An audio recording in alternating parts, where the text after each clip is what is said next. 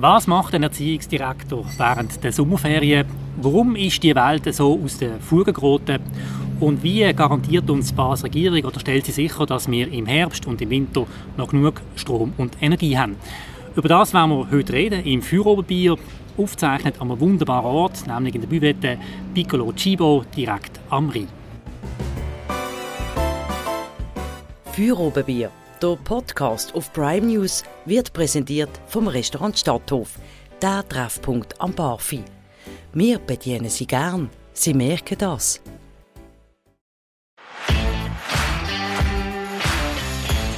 Unseren heutigen Gast müssen wir nicht näher vorstellen. Es ist der Basler Erziehungsdirektor Konradin Gramo. Konradin, vielen Dank, nimmst du Zeit. Herzlich willkommen. Vielen Dank, dass ich da sein darf. Mit am Tisch sitzt bei uns auch unsere Redaktorin Lina Schneider. Hallo zusammen. Mein Name ist Christian Keller. Konradin, bevor wir anfangen, zuerst eine Frage von einer Leserin, die erfahren hat, dass wir heute ein Gespräch mit dir haben. Sie fragt, sie kennt dich von früher noch, hängst du immer noch so oft im Padis um? Oi, Nein, gar nicht mehr. Das ist, das ist also sehr früh. ja, es geht schnell, die Zeit vorbei. Die Zeit geht schnell vorbei und vieles in Basel bleibt auch gleich. Und ja, ja, ich weiß nicht, wie es dir geht, aber wenn man so durch Basel läuft, gerade dort Steine vorsteht, kommen einem immer viele Erinnerungen von sehr früh noch. Ja, jetzt haben wir ähm, Sommerferien, die Schulen sind zu. Ähm, wie ist das für dich als Erziehungsdirektor? Ist das die schönste Phase im Jahr, weil du endlich mal Ruhe hast? Oder ist das die intensivste Phase, weil du weißt, in wenigen Wochen gehen die Schulen wieder auf und das ganze Tamtam -Tam geht wieder von vorne los? Also es ist schon eine schöne Phase, weil natürlich der politische Betrieb ja runterfährt, die Schulen zu sind, die Uni zu ist und das ist die Chance, um ein bisschen auszuspannen. Es ist aber auch die Chance natürlich, zum endlich mal sich ein bisschen vertiefen in die Sachen, die zu kurz kommen im hektischen Alltag, also mal wirklich ein Dossier wieder tief einsteigen, durchlesen und sich auch vorzubereiten auf den hektischen Betrieb, der dann wieder losgeht Mitte August. Auf was kommt es drauf an, so beim Schulanfang? Weißt du jetzt schon, was wird kommen? Weißt du vielleicht ähm, von von den Schwerpunkten, die man will setzen, wenn das Schuljahr wieder anfängt? Oder ist das aus deiner Erfahrung, wo du jetzt dabei bist, auch ein bisschen zufallsgesteuert? Nein, klar, wir setzen unsere Schwerpunkte, wo wir möchten fokussieren, jetzt konkret bei der integrativen Schule, die zu verbessern, hochdringend. Und gleichzeitig haben wir die Sachen, die wir nicht können beeinflussen können, wie zum Beispiel die Frage, wie viele Kinder und Jugendliche kommen aus der Ukraine noch zusätzlich in der zweiten Jahreshälfte, wie viel können wir, dürfen wir hier integrieren was macht die Pandemie, kommt da wieder etwas auf den Herbst, Winter. Also es ist einerseits das, was man kann planen, probieren wir natürlich zu planen, wissen aber auch, es gibt einfach ganz viel, wo man dann muss äh, schnell können reagieren, je nach Situation. Es ist ja um die Zeit immer ein Thema von der, von der Berufslehre. Das ist jetzt schon auch wieder in den Medien gekommen. Ähm, es hat eine sehr interessante ähm, Aussage vom CEO von der Ernst Frey AG, von Tom Abbey in der Gewerbzeitung, in der Basel Gewerbzeitung. Er sagt, wir stellen fest, dass sich die Situation in den vergangenen Jahren deutlich zugespitzt hat. Das bedeutet, zu wenig, die ins Baugewerbe wollen, zu wenig, die eine Berufslehre machen. Das ist ja nicht ein neues Thema. Aber ich möchte jetzt wieder fragen, wenn wir jetzt hier wieder ein neues Schuljahr anfangen, stehen, warum wird es nicht besser? Warum kommen wir nicht von diesem Thema weg? Warum schafft man es nicht, ähm, zu vermitteln, dass ja eigentlich mit der Berufslehre du bestmögliche Karrierechancen hast, vielleicht sogar bessere, als wenn du den akademischen Weg machst? Ja, der Druck auf die Akademisierung ist einfach derart groß. Derart viele Eltern, vor allem auch Eltern, die aus dem Ausland zu uns gezogen sind, die unbedingt wollen, dass ihre Kinder an eine Uni gehen. Ähm, und vielleicht noch knapp an eine Fachhochschule, aber eigentlich muss es zwingend Uni sein. Und das ist sehr oft nicht im Interesse von diesen jungen Menschen. Wir haben so ein tolles Berufslehrsystem mit derart anspruchsvollen Berufslehrern auch, die also absolut können mit den Ansprüchen, die ein, ein Studium äh, an einem stellt. Und es ist unendlich schwierig für den Betrieb, aber auch für die Politik, zum Eltern, die selber einen akademischen Hintergrund haben, Eltern, die unser Berufslehrsystem selber nicht kennen, weil sie zum Beispiel konkret aus Deutschland kommen, was anders ist, oder aus den USA kommen, die zu überzeugen, dass es einfach noch ein bisschen mehr gibt als nur die Uni. Ist herausfordernd, immerhin, also die Zahlen verschlechtern sich nicht, wir haben jetzt sogar einen leichten Anstieg bei der Berufsbildungsquote, glaube, die, der Kampf, den man führt, oder das Dagegenstemmen gegen die Erosion von der Berufslehre, das bringt schon etwas und das bleibt wichtig. Aber wir haben einfach sehr starke Gegenkräfte, die äh, auch mehr für die Akademisierung sind.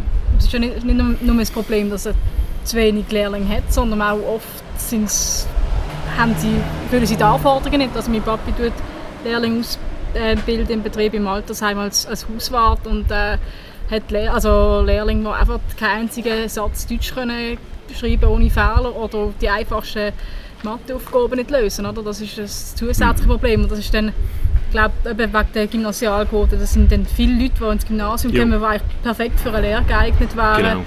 Ähm, sich dann aber irgendwie trotzdem durchs Gymnasium durchwurschen. Das ist ja der Effekt. Es ist genau der Effekt. Und das Dramatische daran ist, dass dann die oft im Gymnasium überfordert sind, dort Frustrationserlebnisse haben, rausfaulen, es nicht schaffen, den Abschluss zu machen oder mit knapper Noten Matur bekommen und dann im Studium scheitern. Das sind äh, keine guten Geschichten und sind genau die, die zum Teil super aufgehoben wären in einer Berufslehre, sich dort könnten entfalten äh, dort dann könnten Erfolgserlebnis haben und letztlich auch ein besseres besser Berufsleben haben. Hast denn du auch Gespräche mit Eltern? Also wo dann einen Kurs machen und so, kommt das zum Teil zu dir oder ist das einfach rein schriftlich? Oder hast du auch konkret mit Eltern Gespräche, die sagen, der Sohn, die Tochter muss ins Gymnasium kommen? ich habe ganz viel Gespräche mit Eltern, weniger im Rahmen von Rekursverfahren, sondern einfach, wenn ich mit den Leuten rede. Das ist ja. eine von meinen Hauptaufgaben ja. als Politiker. Und ganz oft ist es so, dass man Berufslehre diskutiert und die Eltern das alles super finden und, und auch anerkennen, wie gut geschafft wird in der Berufslehre, wie toll die jungen Menschen sich entwickeln, wie, wie schnell die auch eine Riffe haben, was sie für einen guten Rucksack haben nachher. Und dann hat man eine halbe Stunde über das geredet und am Schluss sagen sie, ja, aber eben ihre Kinder, die, die gehören schon ins Gymnasium und dann an die Uni. Also das ist dann sehr oft auch gar nicht nur so rational, sondern man, man will das einfach. Also wir drei sind ja alles auch studiert am Tisch. Ja. Oder? Was ist für dich das Kriterium, du hast ja gerade wieder Nachwuchs bekommen in deiner Familie, mhm. dass du wirst sagen, ähm, als Erziehungsdirektor, nein, meine Kinder machen eine Berufslehre und nicht den akademischen Weg, oder? So im Sinn von, die sollen zuerst etwas Richtiges Ja, also meine, wenn natürlich, nein, ich meine, es ist ja sicher auch, die, die Eltern werden sagen, ja, Herr Kramer, Sie sind ja selber auch studiert. Ja, das ist so. Sehr viele Leute, die äh, für die Berufslehre Werbung machen, haben mal selber eine akademische Karriere gemacht. Äh, das ist aber auch nicht schlecht. Es geht ja nicht darum, das, das eine gegen das andere auszuspielen. Es geht darum, den besten Weg zu finden für junge Menschen. Und wenn man Zahlen anschaut, wo die, die jungen Menschen dann äh, am Schluss landen, dann ist es immer noch eine Mehrheit, die in der Berufslehre ihren Abschluss macht. Und wo so nachher sich kann entfalten in einem Berufsleben, kann ein selbstbestimmtes Leben führen, wirtschaftlich, sozial, mit einem, mit einem mhm. Selbstbewusstsein kann rausgehen Also am Schluss müssen wir einfach die, das finden, was für die äh, jungen Menschen am besten passt. Und in vielen Fällen ist das Berufslehre und es ist in mehr Fällen Berufslehre, als oft Eltern wahrhaben ja, was, was mich so ein bisschen stört, ist, wenn ich, wenn ich mit Kolleginnen darüber rede, dass ich jetzt finde, dass das Gymnasialquote zu hoch ist, heisst immer, ja, aber es müssen doch alle die gleichen Chancen haben. Und das, ja, grundsätzlich schon, oder? Aber erstens ist eine Berufslehre eine super Chance und zweitens ja. gibt es halt einfach einen Unterschied in den, ja. in den Voraussetzungen, Bildungsvoraussetzungen oder von der schulischen Intelligenz her gibt es einfach Unterschiede. Ja. Und da kann man nicht jeden in, ins Studium durchwurschteln. Bringt ja auch niemandem so. etwas. das ist das, Nein, das ist so. Jemand, der ins Gymnasium geht und nicht die Fähigkeiten hat, eine Matur zu machen, der hat nicht die gleiche Chance im Gymnasium, der hat deutlich schlechtere Chancen im Gymnasium. Aber das ist das Dramatische. Hat er dann wirklich die Chance, nicht, also die Fähigkeit, nicht Matur zu machen? Weil es in Böhmhof zum Beispiel sind alle durchgekommen. Ich war auch dort und habe gesehen, wie sich die Leute also sind dann halt irgendwie doch noch durchgelüpft worden, so. Also so ein bisschen so. Also wir kommen dann gleich durch am Schluss. Also sagst du eigentlich, die Lehrer winken also, Wink, winken Nein, das, das glaube ich nicht. Das ist, das ist eigentlich ein gutes Zeichen, weil wenn man erst bei der Matur durchfliegt, dann ist es deutlich zu spät. Oder? Dann ist man vier Jahre in dem Gymnasium gesehen und dann fliegt man durch. Das kann mhm. nicht sein. Das ist ein Systemversagen. Das heisst, man muss schauen, dass die Leute, die nicht am richtigen Ort sind im Gymnasium, dass die auch früher dann können einen anderen Weg einschlagen können. Aber klar ist auch, wenn immer mehr reindrücken, dann besteht die Gefahr, dass das Niveau sinkt. Und gegen das müssen wir uns wehren, weil es darf nicht sein, dass eine Basler Matur irgendwie schlechter ist als eine Matur in einem anderen Kanton.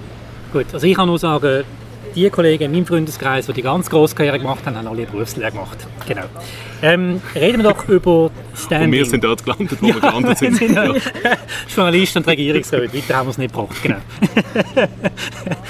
Nein, reden wir doch noch zum Schluss, ähm, wenn es um Bildung geht, über Standing von der Basler Schulen, von der Qualität. Das ist immer wieder das Thema.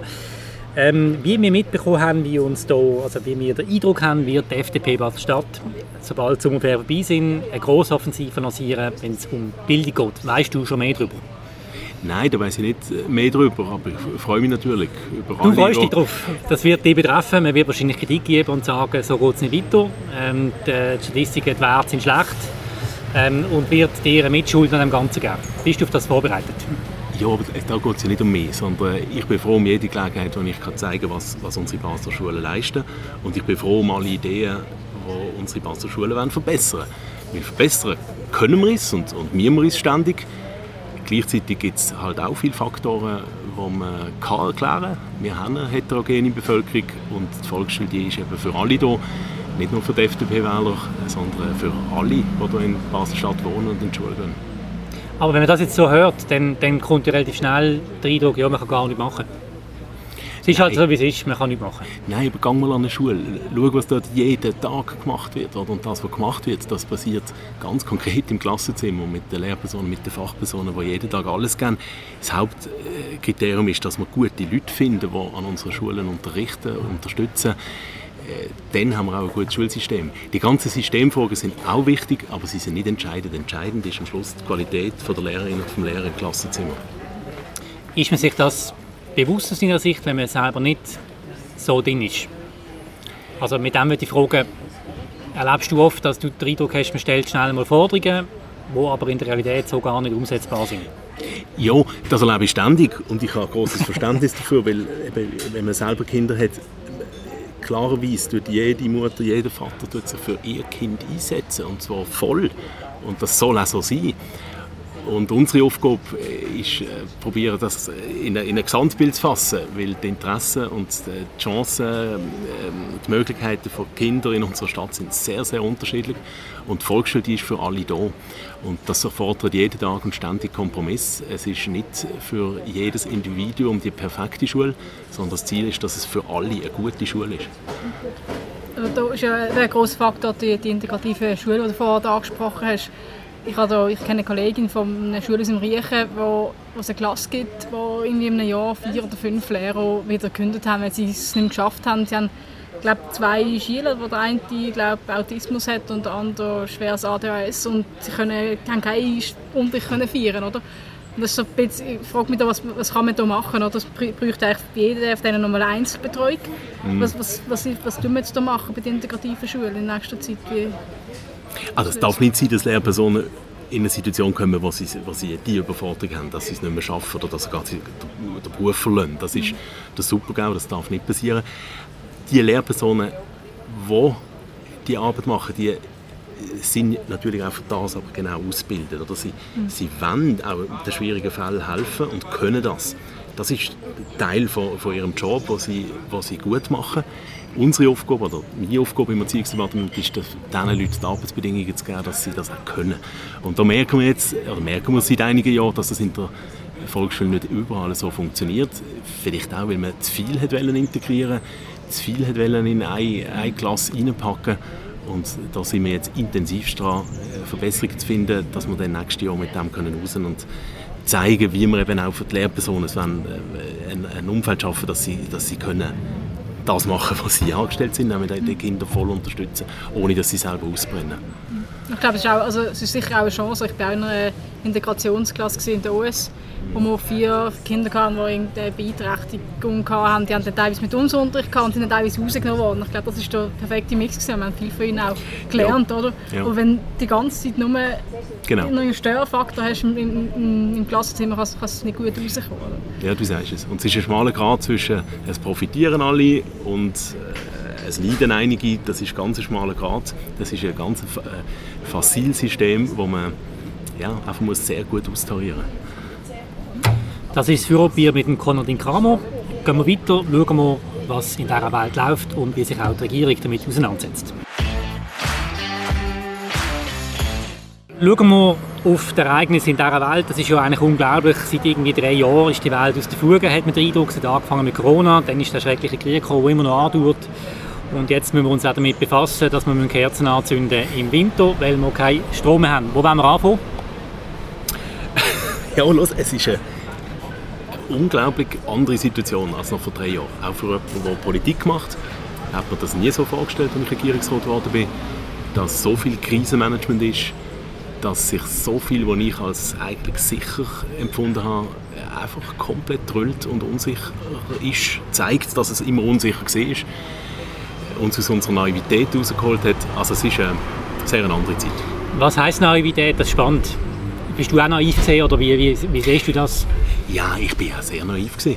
Ich habe das Gefühl, die Welt ist so und wir handeln zusammen und reden zusammen und es gibt das Internet und das verbindet uns Menschen und so etwas wie jetzt in der Ukraine passiert, das, das ist nicht mehr möglich, mindestens nicht im näheren und weiteren Europa. Auch so eine Pandemie, obwohl man das ja theoretisch immer gewusst hat und man alle die Filme mal geschaut hat, ist ja außerhalb vom Vorstellbaren gewesen. Und das ist naiv gewesen. Wir sind davon ausgegangen, es geht immer so weiter, immer ein Aufstieg, immer ein Wachstum und ja, so funktioniert die Welt nicht und das Leben nicht. Ja, das geht mir genau gleich. Ich habe das Gefühl, wir erleben einen Moment vom Rückschritt. Neu durch. Also Rückschritt ist vielleicht ein bisschen falsch gesagt, aber von dauerhaften Rückschlägen, die nicht so schnell weggehen. Ja, das glaube ich auch. Das glaube ich auch. Und umso stärker ist die Verantwortung für die, die in einer, in einer politischen äh, Exekutivposition sind, ja. wie ich jetzt, mit den Schulen. Oder was geben wir den jungen Leuten mit? Wie können wir sie vorbereiten auf eine Welt, die sich in den letzten drei Jahren so verändert hat?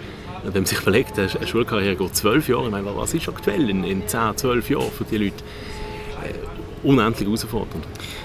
Wie, wie, aber wie macht man, ich frage mich, wenn es so eine Krisensituation, die wir jetzt haben, oder mehrere Krisensituationen, Corona, dann der Krieg, wo, wo, wo viel, also Corona ist das Thema Corona auch in der Schule gewesen. Wie mhm. macht man das jetzt mit dem Krieg? Wie kann man ähm, Flüchtlinge integrieren in der Schule? Wie, wie, macht man das, wenn man gleichzeitig auch etliche Baustellen so oder so schon gehabt hat? Jo. Jetzt die integrativen Schulen oder sonst Lehrer, alles. Wie tun wir das jetzt schauen, dass es gleich nicht zu kurz kommt und dass es nicht noch nachhaltige Probleme dann gibt in diesen Bereichen, die man so ja. schon gehabt hat. Das ist, das ist genau der Punkt. Es gibt gewisse von diesen Baustellen, die man früher hatte, wo man vielleicht merkt, hey, die sind vielleicht gar nicht so wichtig. Die können wir jetzt einfach mal sein. Und es gibt andere, Stichwort integrative Schule, wo wir eigentlich schon hätten müssen, vor zwei Jahren dringend angehen. Und dann ist Corona gekommen und alle Ressourcen sind nur noch dort gewesen. Und darum sind wir jetzt im Rückstand, was äh, ja, nicht gut ist natürlich. Man kann es erklären, aber es macht es ja auch nicht besser. Und äh, man merkt, glaube ich, noch mal stärker, wie man sich muss fokussieren auf das, was wirklich zählt, weil so vieles ist nicht das, was man selber gestalten kann, sondern es kommt von außen. Man muss reagieren, man muss probieren, irgendwie durchzuschaukeln durch eine Krise. Und es ist ein Luxus, wenn man noch selber neu gestalten kann. Aber nehmen wir mal vielleicht diesen Punkt auf, mhm. in einer Nachbearbeitung. Ich hoffe jetzt, dass das Corona weg ist, das ist vielleicht eine Illusion, aber ähm, gehen wir mal in die Nachbearbeitung. Ihr habt ja an der Schule die, die viele Diskussionen gehabt wegen Maskenpflicht und so weiter. Was hast du dort gelernt? Wie hast du die zum Teil, ich sage jetzt mal, die Militanz wahrgenommen, die gewisse an angelegt haben? Das ist jetzt ein eine Wertung von meiner Seite. Mhm. Aber man hat einfach gespürt, wie da einfach Sachen aufeinander prallen, Leute aufeinander prallen, die eigentlich nicht mehr miteinander reden kannst. Wie hast du diesen Konflikt gelöst, aus deiner Sicht? Wie ist das abgelaufen? Also ein ganz heftige Konflikte gesehen und sie sind ja ganz oft auch um Themen gegangen, die, vielleicht gar nicht so entscheidend sind. Also die Frage, haben wir jetzt eine Woche länger Masken in der Schule oder weniger lang, ist ja auf die ganze Pandemie gesehen vielleicht nicht die ganz entscheidende. Die Heftigkeit, wie die Konflikte ausgetragen worden sind, hat mich überrascht. Ich bin andererseits aber auch positiv überrascht, wie schnell sich gewisse Sachen dann auch wieder entspannt haben. Also mir denkt es nicht, dass wir jetzt Verwerfungen haben durch Kollegien, durch Klassen, die jetzt jahrelang anheben. Irgendwie haben wir es geschafft, sich wieder zusammenzuraufen. Und ohne dass es äh, zynisch soll tönen, die Situation in der Ukraine hat möglicherweise eben auch dazu beigetragen, dass die Menschen gemerkt haben, hey, es geht jetzt nicht nur darum, ob ich muss eine Maske mhm. tragen muss, sondern okay. es gibt dann andere Probleme. Aber was ist die Kompass gesehen? Der Kompass ist, die Schulen offen zu behalten. Weil das ist das von den wenigen Sachen, die wir gewusst haben, dass wenn wir die Schulen zumachen, es wirklich schädlich ist für ganz viele Kinder und Jugendliche. Und wir haben alles probiert, um die Schulen offen zu behalten. Und das ist es in der Schweiz, ich sage jetzt nicht spezifisch in Basel, aber in der Schweiz ist uns das besser gelungen als in anderen Ländern. Und wie hast du Güterabwägung gemacht, ob jetzt die Maske muss getragen werden oder nicht? Das hat ja die Eltern unglaublich zum Teil beschäftigt. Das ist zum Teil als Symbol von der Unterdrückung wahrgenommen worden. Mhm. Auf der anderen Seite hat man gesagt, es ist verantwortungslos, wie da die Lehrer ausgesetzt werden dieser Pandemie und da in die Klassenzimmer. Da habe ich mich immer gefragt, ich meine, du bist ja nicht da sehen wir dran Du bist nicht äh, studierter Experte in, in einer Pandemie oder ähm, Gesundheitsexperte. Wie, wie, bist, wie, wie geht man da vor? Was ist der Kompass, wo man sagt, nein, wir machen es so, obwohl man vielleicht weiss, in einem anderen Kanton ist es anders? Ja, indem ich natürlich auf die Expertinnen und Experten los und probiere gesunden Menschenverstand einzuschätzen. Als Politiker sollte man das ja haben, ist mir für das gewählt. Aber bei den Experten, wenn ich das sage, sagt immer der eine das und der andere das Gegenteil. Einverstanden, aber dann, ja, dann lässt man halt gewisse zu, wo man vertraut, wo man länger kennt, wo man weiß, sie sind mit der Situation da konkret vertraut und nicht irgendwie an einer Uni weiter weg. Und das sind jetzt bei uns natürlich ganz konkret auch die Menschen, die beim Kanton arbeiten, der Kantonsarzt, die Expertinnen und Experten im Gesundheitsdepartement, die intensiv man ja zusammen geschafft hat von Anfang an. Und dann hat man da ein gewisses Vertrauen und sagt, ja, jetzt, jetzt gehen wir in die Richtung. Also es hat keine Rolle gespielt, dass du in der LDP bist, nicht in der SP oder irgendwie, weißt dass man eine politische Überzeugung auch dann reinbringt? LDP, liberal? Nein, das hat für mich keine Rolle gespielt. Natürlich ist immer der Grundkompass, möglichst wenig Freiheiten beschneiden. Der ist bei mir schon immer da. Nur, die wirklich, wirklich Freiheitseinschnitt wäre gesehen, wenn man den Kindern verunmöglicht hat, in die Schule zu gehen.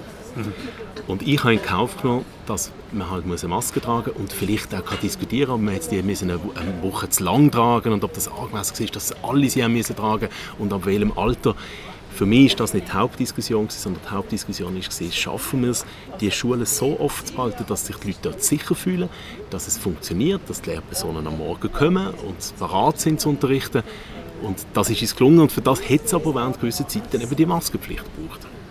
Wie hast du das Gefühl, sind, sind die Kinder dann mit der Situation vor Ort umgegangen? Also es gibt immer die Eltern auch gesagt, haben, mein Kind trägt auch keine Maske oder spuckt nicht in das Röhrchen. Das bekommen dann die anderen Schüler auch wieder mit. Und da sind ja Kinder eigentlich äh, sehr direkt. Hast du das Gefühl, da ist dann, ja, sind dann Kinder ausgeschlossen worden? Oder das hast du auf den Lehrer mitbekommen, wie das die Stimmung im Klassenzimmer war? Wenn jetzt mal nicht das mitgemacht haben, was die anderen alle machen müssen. Ja, natürlich hat es diese Fälle gegeben. Und ich habe für mich gedacht, es ist wohl nicht im Interesse der Kinder, was, was die Eltern hier vorgehen. Äh, es, es hat die Situationen gegeben. Es, es sind nicht so viel gesehen, dass es wirklich man das Gefühl hat, jetzt, jetzt ist eine große Zahl an Kindern, die, die dermaßen muss leiden muss. Aber es hat Einzelfälle gegeben, wo Kinder sehr gelitten haben unter der Situation, vielleicht eben auch unter Angst vor den Eltern. Mhm. Und das tut einem weh. Vor allem, weil man es dann nicht vermeiden kann in so einer Situation. Mhm. Kannst du noch sagen, wie ihr ins, in die Schuljahr hineingeht, mit Blick auf den Herbst? Wegen der Pandemie gibt es da schon wieder Notkonzept, Notfallkonzept, die bereit liegen? Oder ist es für euch eigentlich ad acta gelegt? Ja, natürlich ist es nicht ad acta. Wir müssen ja uns vorbereiten, nicht auf den Best Case, sondern auf den Worst Case. Und die Konzepte sind da. Es ist jetzt aber auch nicht so, dass wir äh, ganz neue Sachen in Erwägung ziehen, sondern es ist halt immer die Möglichkeit, dass man wieder muss auf Masken zurückgreifen muss, dass man wieder muss, ähm, noch stärker für äh, Distanz sorgen all diese Sachen. Hoffentlich nicht, hoffentlich brauchen wir das nicht mehr, aber wenn, dann kann man sehr schnell auch das wieder, wieder implementieren an der Schule. Die sind vorbereitet. Gut, dann reden wir über den Ukraine-Krieg. Ähm, das betrifft die auch direkt. Die haben äh, Flüchtlinge in, in der Schule. Was sind die Erfahrungen? Wir haben jetzt äh, 450 Kinder und Jugendliche in Basel, die eingeschult sind. Das ist viel. Es ist aber auch nicht ganz so viel, wie wir haben befürchten noch im März, April. Es ist in den letzten Wochen ist es sehr stabil, dass wenig Leute mehr kommen. Und die Erfahrungen, die ich mache, sind, äh, sind, sind durchwegs gut. Es ist unglaublich beeindruckend, wie die Schulen fähig sind, also wie die Lehrpersonen bereit sind, sie integrieren, aufzunehmen, Zusatzaufwand zu machen. Alle wollen helfen. Und das ist auch nicht so, dass das jetzt zusammengebrochen ist nach ein paar Monaten, weil irgendwie alle genug haben, sondern nein, es werden weiterhin alle helfen, alle geben alles. Ich höre sozusagen keine Klagen, sondern alle wissen, natürlich, es ist eine Zusatzbelastung, man kann nicht alles abfangen, weil wenn zwei Kinder mehr in der Klasse sind, sind zwei Kinder mehr in der Klasse, die Aufmerksamkeit brauchen. Aber das machen die Lehrpersonen vorbildlich und das ist etwas, was mich ja, enorm erleichtert und auch, auch einfach auch glücklich macht, dass wir, dass wir so gut aufgestellt sind, dass wir diesen Menschen wollen und können helfen. Die können ja kein Englisch, oder? Also die können eigentlich, wie, wie machen die das? Wie gehen ihr damit um, dass man zuerst Sprachbarrieren muss überwinden muss? Ja, ich, ich staune auch immer, wie das geht. Also es, die meisten können nicht Englisch, das ist so. Aber die Kinder, die aus Syrien gekommen sind oder kommen, die können auch kein Englisch. Und es geht denen recht schnell, Deutsch zu lernen. Je jünger sie sind, desto schneller. Da haben wir die Fachleute, die das können. Und es ist beeindruckend zu sehen, was die für Fortschritte machen. In wenigen Wochen und das Ziel ist auch immer, dass man sie eben möglichst schnell integrieren in eine normale Klasse. Damit sie aber können integriert sein klar müssen sie so Deutsch können, dass sie sich können auch sozial interagieren und dem Unterricht folgen. Ja. Jetzt reden wir mal grundsätzlich über den Krieg, ähm, wo ja wahrscheinlich für uns alle am Tisch völlig unvorstellbar ist, dass es das noch gibt. Selbst ich, der relativ lange Militär war, muss auch zugeben, ich habe nicht gedacht, dass noch mal so etwas überhaupt passiert. Jo. Wir haben vorher das Wort naiv gehört von dir. Mhm. Was ändert sich auch in der Politik, auch vielleicht eben auf kantonaler Ebene im Denken, wenn man sich bewusst wird, was da eigentlich jetzt läuft? Was wird sich aus deiner Sicht verändern oder hat sich schon verändert? Ich glaube, man, fühlt sich unsicher und man merkt einfach stärker, dass die Welt nicht ein Ort ist, wo man planen kann, sondern mhm unser Leben, unsere Welt ist in ständiger Veränderung und die Veränderungen die sind nicht immer nur die angenehmen und es gibt ein neues iPhone und es wird immer komfortabler, sondern die Veränderungen können auch brutal sein. Und für, für mich jetzt persönlich eine von der brutalen Erkenntnisse ist, ich bin ja als, als Liberaler immer sehr auf den Freihandel und äh, der Glaube daran, dass man durch wirtschaftliche Beziehungen auch kann, sich politisch näher kommen kann da ist jetzt zutiefst erschüttert jetzt durch das, was Putin macht haben wir so lange probiert, mit, mit Russland zu handeln, den Wohlstand in Russland zu fördern, in der Hoffnung, dass dann dort auch politische Freiheiten können. Und das ist einfach so etwas von nicht funktioniert. Das finde ich wahnsinnig brutal. Und das, äh, glaube ich, wird äh, eine Generation, auch eine Politikerinnen- und Politikergeneration prägen, dass man einfach vorsichtiger ist. Ja, und wo wir uns auch mehr Frage stellen, wie positionieren wir uns in dem Ganzen? Wir haben in Zeitungen, ja, wir jetzt, der Christoph Blocher hat ja jetzt äh, groß im Blick angekündigt, wie seine Initiativen aussehen, also die Initiative der SVP Neutralität, äh, was um Neutralität geht, das ist die absolute Neutralität, das heißt keine Sanktionen gegen kriegsführende Länder, nichts solches. Mhm. Die Schweiz ist unabhängig. Er glaubt mit dem, dass die Schweiz sich besser positioniert, weil sie jetzt Kriegspartei sei, weil sie die Sanktionen mhm. übernommen hat äh, von der EU. Wie glücklich bist du mit der Außenpolitik, die die Schweiz da jetzt macht in dem Ganzen? Ich bin mit der, mit der Ukraine-Politik nicht, nicht einmal so unglücklich. Ich bin sonst wahnsinnig unglücklich mit der Europapolitik, auch mit der ähm, Vorbereitung jetzt auf die Mangellage. Ich finde, da funktioniert viel nicht gut. Was die Außenpolitik in, in, in diesem Krieg angeht, denke ich, dass die Schweiz sich doch mit einigermaßen äh, erfreulicher Klarheit positioniert im Rahmen von der Neutralität. Das finde ich an sich positiv. Ich glaube, was nicht wird funktionieren, ist sich zurückzubesinnen auf eine Neutralität, die quasi wertfrei ist und man einfach auch moralisch keine Position bezieht. Das verstehen die Menschen heute nicht mehr. Man muss moralisch Position beziehen in so einem Konflikt. man kann nicht einfach nur noch Eigeninteressen vom Land, vom eigenen Land in den Vordergrund stellen. Aber die Umfragen zeigen, 89% der Leute in der Schweiz befürworten Neutralität. Ja, aber die Neutralität im Sinne von, man greift nicht direkt in den Krieg ein, nicht die Neutralität. Aber wenn du Sanktionen mitträgst, kriegst du schon ein. Ja, grenzt ja ein Land aus. Also, also, wir wissen, dass es gibt die rechtliche Neutralität und die politische. Und äh, die Vorstellung, dass die Schweiz nicht mitmacht an den Sanktionen von der ganzen demokratischen westlichen Welt, das ist, ja nicht Nein, es geht nicht. Es wäre rein vom Druck gegangen, oder? Es ist rein vom ja, ja also vom politischen Druck, aber letztlich auch vom eigenen moralischen. Ich meine, willst du in einem Land leben, wo als einziges von der westlichen Demokratie sagt, ja, wir finden es zwar grundsätzlich auch nicht gut, wenn Menschen abgeschlachtet werden, aber wir sind also nicht bereit, jetzt da irgendetwas zu sagen, weil sonst wären wir nicht mehr neutral. Das, das ist eine Konzeption, die unsere Generation, wenn ich das so sage, kann man nicht vorstellen, dass das irgendjemand noch parat mitzutragen Aber Melina Christoph Blocher sagt, wenn die Schweiz nicht Sanktionen übernimmt, eine eigene Position vertritt, dann kann sie weiterhin das Land sein, wo auch vermitteln kann, weil sie nicht Position bezieht. Und das ist auch der Grund gesehen, warum zum Beispiel der Joe Biden und der Putin, ich weiß nicht, ich glaube zwei Jahre her, mhm. zusammen in Genf auftreten sind. Das ist der Grund gesehen, das ist jetzt nicht mehr. Nein, das glaube ich nicht. Also, Überzeugt dich, ja, wirst du die Initiative unterstützen? Nein, es ist ja in die andere richtige Statement, oder? Es ist ja dann die Maßstab in die andere Richtung angreifbar. Ich will nicht so eine äh, ein Land leben, das sich da, da komplett einfach sagt, äh, nein, wir machen da, machen da gar nichts. Also ich finde das, find das, das heikel. Klar, man sagt nicht, nicht, natürlich kommt wieder Panik auf, oder? Oh, sind wir denn noch neutral? Was heisst das jetzt für uns? Ja. Sind wir jetzt auch, ist da, sind wir auch gefördert, oder? Aber so, nein, das sind Nein, ich sehe es auch nicht. Und ich glaube, es ist auch ein Kleinmachen von der Schweiz, der nicht funktioniert. Wir, wir sind nicht einfach so ein San Marino oder Luxemburg, der nur gute Dienste macht, sondern wir sind eine, trotz allem eine Wirtschaftsmacht. Es ist viel Geld da, es ist viel Rohstoffhandel da. Wir profitieren von dem, wir brauchen das für unseren Wohlstand. wir können es nicht einfach rausschleichen, indem wir sagen, macht doch Konferenzen bei uns und wir sind ganz neutral und wir haben eine schöne Bergkulisse und da können ihr euch einigen. So läuft das nicht. Einverstanden, aber die Geschichte zeigt auch immer, wenn die Schweiz gemeint hat, sie sind gross, ist es schief rausgekommen. Nein, aber die Schweiz soll nicht Grossmachtspolitik machen. Aber sie ist also Teil von einer Sicherheitsrat jetzt dabei sein, finde ich heikel. Ich sehe nicht ein, warum die Schweiz muss im UNO-Sicherheitsrat dabei sein muss. Bringt gar nichts, bringt uns eigentlich meiner Meinung nach nur ein Problem. Es ist die Lust der Politiker in der Schweiz auch ein bisschen auf der Weltbühne Ja, aber das ist das SVP-Narrativ. Wenn man Nein, sieht, wie, wie neutrale Länder wie, wie Schweden, wie, wie, Österreich, wie die im Sicherheitsrat agiert haben, wie sie auch können, haben können eben dort gute Dienste leisten, wo, die Musik spielt. Oder die, meine, die guten Dienste beschränken sich nicht darauf, dass man den Bürgerstock zur Verfügung stellt oder, oder unsere Un so, sondern man muss aktiv dort sein, mit, wo, wo die Leute verhandeln, muss mit drin sein. Und das kann natürlich jetzt der Schweizer UNO-Sicherheitsrat unter Wahrung für ihre Neutralität. Also ich glaube, es ist, es ist schon möglich, dass das eine tun und das andere nicht lassen. Gut, gehen wir zum nächsten, zum letzten Thema. Wir sind ja nicht einig. Nein, nein, das ist nicht die Idee. Das ist gut so. Tipptopp. Reden wir zum Schluss noch über ein Phänomen, wo ich auch nie damit gerechnet habe. In der reichen, wohlhabenden Schweiz müssen wir darüber reden, dass wir zu wenig Strom und zu wenig Energieversorgung haben.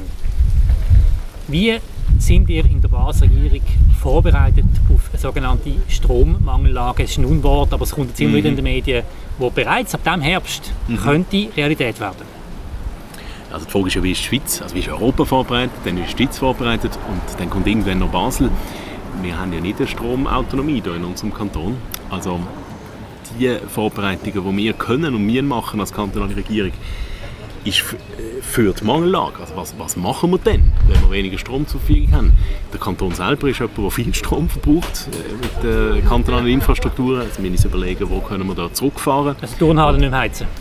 Ja, man muss sich überlegen, wo tut es am wenigsten weh. Äh, und klarerweise ist auch, auch ein Thema, ja, wie geht man in, den, in diesen grossen Schulhäusern mit, mit weniger Strom um.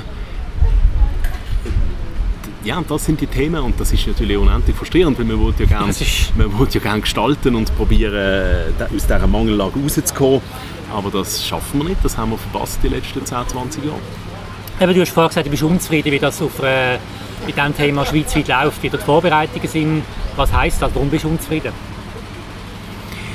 Ich glaube, man, ist zu spät. Man hat hier äh, auch zu viel auf, aufs äh, schöne Wetter äh, vertraut und hat es verpasst, eine gewisse Autarkie, eine stärkere Autarkie aufzubauen.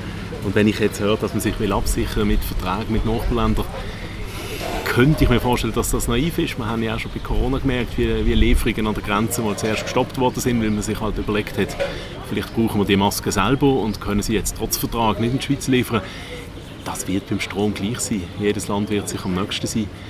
Und darum müssen wir schauen, wie wir mit unseren eigenen Ressourcen möglichst gut auskommen. Ja, also wenn ich das richtig interpretiere, sagt jetzt der liberale Regierungsrat am Tisch, dass das rot-grüne Märchen von Windrädchen und ein bisschen Solar auf dem Solarpanel auf dem Dach jetzt sich zeigt, dass das nicht die Lösung wird sein und nicht wird länger es zeigt, dass es nicht wird länger. Das heißt nicht, dass es ein Mal ist, sondern im Gegenteil. Wir sind ja froh um jedes Windrad und um jeden Sonnenkollektor, den wir schon erstellt haben, genauso wie wir froh sind um unsere Wasserkraft. Aber es, es lenkt nicht und ich glaube, wir sind alle froh, dass wir jetzt die Atomkraftwerke noch haben, die noch, noch laufen, noch funktionieren. Wir dort können selber Strom produzieren und nicht wir importieren in der Angst, dass dann der Import gar nicht funktioniert. Aber es ist doch schon Wahnsinn, was wir für eine Zeit haben. Also ich meine, das ja. ist so ein Jahr für mich, wo die harten Realitäten einfach sich jetzt zeigen, die sich offenbaren.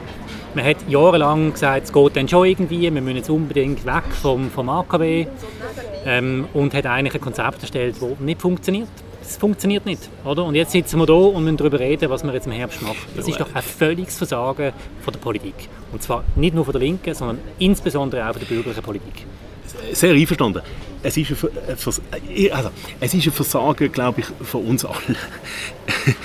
in dem das ja vielleicht schon funktioniert hat, die Energiestrategie 2050. Vielleicht, man wird es nie erfahren, wenn nicht der Krieg kommen Okay. Und an sich im Nachhinein muss man sagen, es ist aber einfach naiv gewesen, damit zu rechnen, dass bis 2050 Friede, Freude, der Eierkuchen ist und dann noch 100 Jahre weiter, sondern man hat einfach nicht einkalkuliert, was alles noch sonst passieren kann und das ist unabhängig von links und rechts und grün und was immer, sondern dass, dass sind wir alle, ganze Generationen sind naiv gewesen, weil sie es einfach am eigenen Leib nie erfahren haben, was es kann bedeuten, wenn, wenn äh, wirklich Gewalt eskaliert.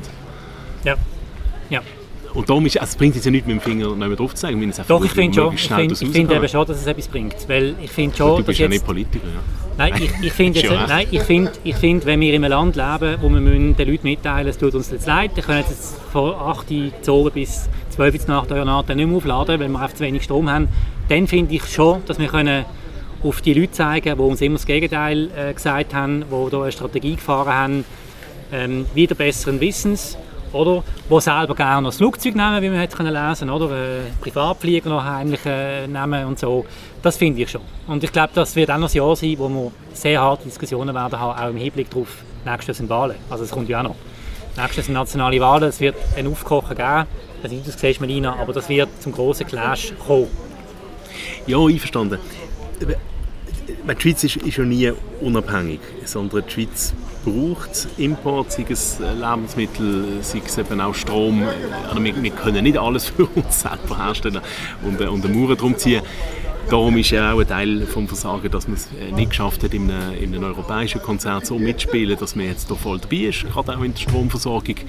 Und da wiederum sind natürlich auch die Kräfte, äh, muss man dort mit dem Finger drauf zeigen, äh, die immer gefunden haben, ähm, wir als Schweiz allein, wir sind viel stärker allein also, die Schuld ist da also nicht irgendwie auf der linken Seite allein, das sage ich als, als Liberale, sondern was halt die Rechtsbürgerlichen geschafft haben mit der Isolation, die wir haben gegenüber der EU, hilft uns auch nicht in dieser Situation.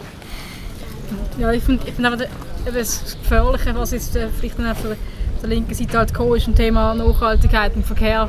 Wenn man so viel auf die, auf, auf die, auf die elektrobetriebenen Fahrzeuge gesetzt worden. Man hat merkt, wenn man das auch noch so alles fördert, wo, wo kommen wir dann an mit dem Strom, oder? Mhm. Das ist einfach auf die, auf, genau auf die Schiene Elektro, elektrobetriebene ähm, Fahrzeuge. Das habe ich, das ist nur noch so einseitig gesehen, oder? Ähm, gut, vielleicht ist man mit dem Wasserstoff noch nicht so extrem weit, dass man das könnte, äh, gleichzeitig machen aber dass man sich die ganze Zeit immer noch auf das einschießt, dass man jetzt unbedingt alle Autos muss ähm, verbannen, das finde ich äh, das Gefährliche. Oder? Und jetzt haben wir auch das Problem, dass wir so viele Ebenen, ähm, also kein, das Wasserkraft auch ein Problem ist wegen der Trockenheit, oder? Mhm. Eigentlich sonst der natürliche Stromlieferant. Und dann das Gas, oder? Und dann ein Kraftwerk, das abgestellt wird. Das ist so, so breit, das ist, das jetzt... Äh. Ja, ja. Bricht an alle Seiten, bricht es ein. Genau. So. Und vielleicht noch zum Schluss, ähm, was ich einfach das Gefühl habe, immer noch, es ist jetzt schönes Wetter, wir haben Juli, die meisten Leute nehmen das gar noch nicht wahr. Wenn wir im Herbst konkret wirklich sparen oder im Winter, dann kommt das böse Erwachen. Ich habe noch nicht das Gefühl, dass die breite Öffentlichkeit sich ernsthaft mit der Bedeutung von dem Ganzen auseinandersetzt. Die Wirtschaft schon, mhm. die grossen Firmen haben auch schon Bericht bekommen, aber ich glaube, dann wird es dann auch noch mal spannend, wenn es dann wirklich jeden betrifft. Weil man es auch nicht mhm. sieht und es ist ja auch nicht ein Thema, das wir gerne... Also, das, das gibt dann Theater. Das interessiert das Thema, oder? Und dann ja, es gibt auch Instabilität. Ja, ja, Verdrängung ist ja durchaus auch eine Stärke des Menschen und das beobachten wir jetzt sehr deutlich. Genau. Mhm. Aber eben, dann äh, ist, äh, wie du gesagt hast, die Wirtschaft ist dran, weil sie einfach anders, anders können planen können äh, und die Aufgabe der Politik ist das halt auch, oder? dass Verdrängung darf in der Politik keine Rolle spielen. Wir haben es vorher bei Corona schon wieder gesagt, wir müssen immer mit dem Worst Case rechnen und dann können wir ein bisschen auf, aufschnuffen, wenn es nicht ganz so schlimm kommt. Aber schön Wetterpolitik, das funktioniert nicht, sei es bei der Budgetierung vom Biozentrum, sei es bei Corona, sei es jetzt bei der Energiekrise. Das ist auch so eine Erkenntnis, wo, ich meine, es klingt ein bisschen banal, man hätte es immer schon gewusst, aber man hätte es jetzt auch so richtig und es ist immer auch einfach, es besser zu wissen, das muss ich auch sagen. Das ist nicht die Idee, aber... Ähm, ja. ja. aber weißt, wir sind so verwandt in der Schweiz und in Basel nochmal doppelt verwandt, ja. dass man halt schon äh, mit Schönwetter gerechnet hat. In allem und jedem. Nehmen wir doch das als Schlusswort von diesem Führerbier. Konradin, vielen Dank, dass du dir heute hier bei uns Zeit genommen hast. Bleiben wir positiv, schauen wir konstruktiv in Zukunft. Besten Dank Auf für jeden Fall. Danke euch. Das war es vom heutigen Feuerobenbier. Ihr könnt den Podcast, wenn ihr ihn mögt, auf allen gängigen Podcast-Kanälen abonnieren, das würde uns sehr freuen. Kritisieren uns, loben uns, das wäre cool. Vielen Dank fürs Interesse, eine gute Woche. Auf Wiederhören. Für Obenbier. Der Podcast auf Prime News wird präsentiert vom Restaurant Stadthof, der Treffpunkt am Barfi. Wir bedienen Sie gern. Sie merken das.